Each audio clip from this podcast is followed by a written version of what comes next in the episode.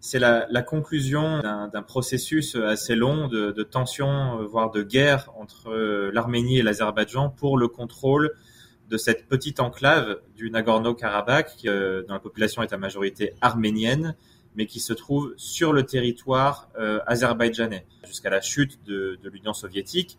Mais au moment des indépendances, les Arméniens du Haut-Karabakh ont demandé leur attachement à l'Arménie, euh, ce qui a causé une première guerre entre l'Arménie et l'Azerbaïdjan, qui a duré jusqu'en 94, une guerre extrêmement meurtrière, qui a fait près de, près de 30 000 morts, et qui s'est soldée par une victoire euh, militaire de l'Arménie à l'époque sur l'Azerbaïdjan, et donc un contrôle arménien sur cette région. Une seconde guerre en 2020, qui s'est soldée à l'inverse par une victoire très nette de l'Azerbaïdjan sur l'Arménie, une reprise de contrôle partiel de ce territoire. Et finalement, ce qu'on a vu ces derniers jours, c'est la conclusion de cette deuxième guerre, c'est-à-dire une victoire totale de l'Azerbaïdjan sur euh, les séparatistes arméniens. De... Ce qui est paradoxal, c'est que la Russie de M. Poutine, en fait, était alliée aux deux pays, à l'Azerbaïdjan et à l'Arménie. Comment c'est possible? Et qu'aujourd'hui, dans le dénouement, on a l'impression que Poutine prend la défense de l'Azerbaïdjan maintenant. Oui, euh, la Russie a ce, ce, ce, positionnement dans de, beaucoup, dans de nombreuses régions où elle essaye de, de garder des relations avec l'ensemble des partis pour pouvoir se poser en faiseur de paix.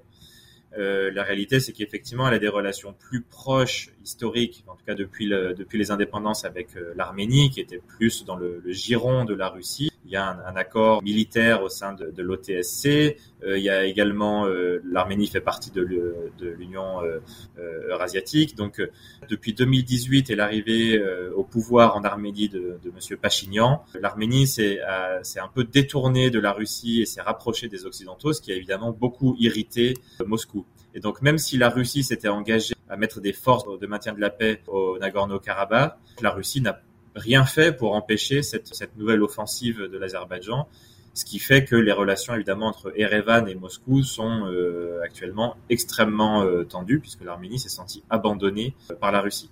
Est-ce que la guerre en Ukraine a joué? Certainement, parce que la Russie est absolument absorbée par ce, ce conflit, et donc y compris euh, maintenir euh, un contingent de près de 2000 soldats dans le Nagorno-Karabakh était un effort difficile à soutenir pour les pour les Russes. Ils étaient notamment supposés sécuriser le, le fameux corridor de Lachin, qui est en fait le seul corridor qui rallie le Nagorno-Karabakh à l'Arménie.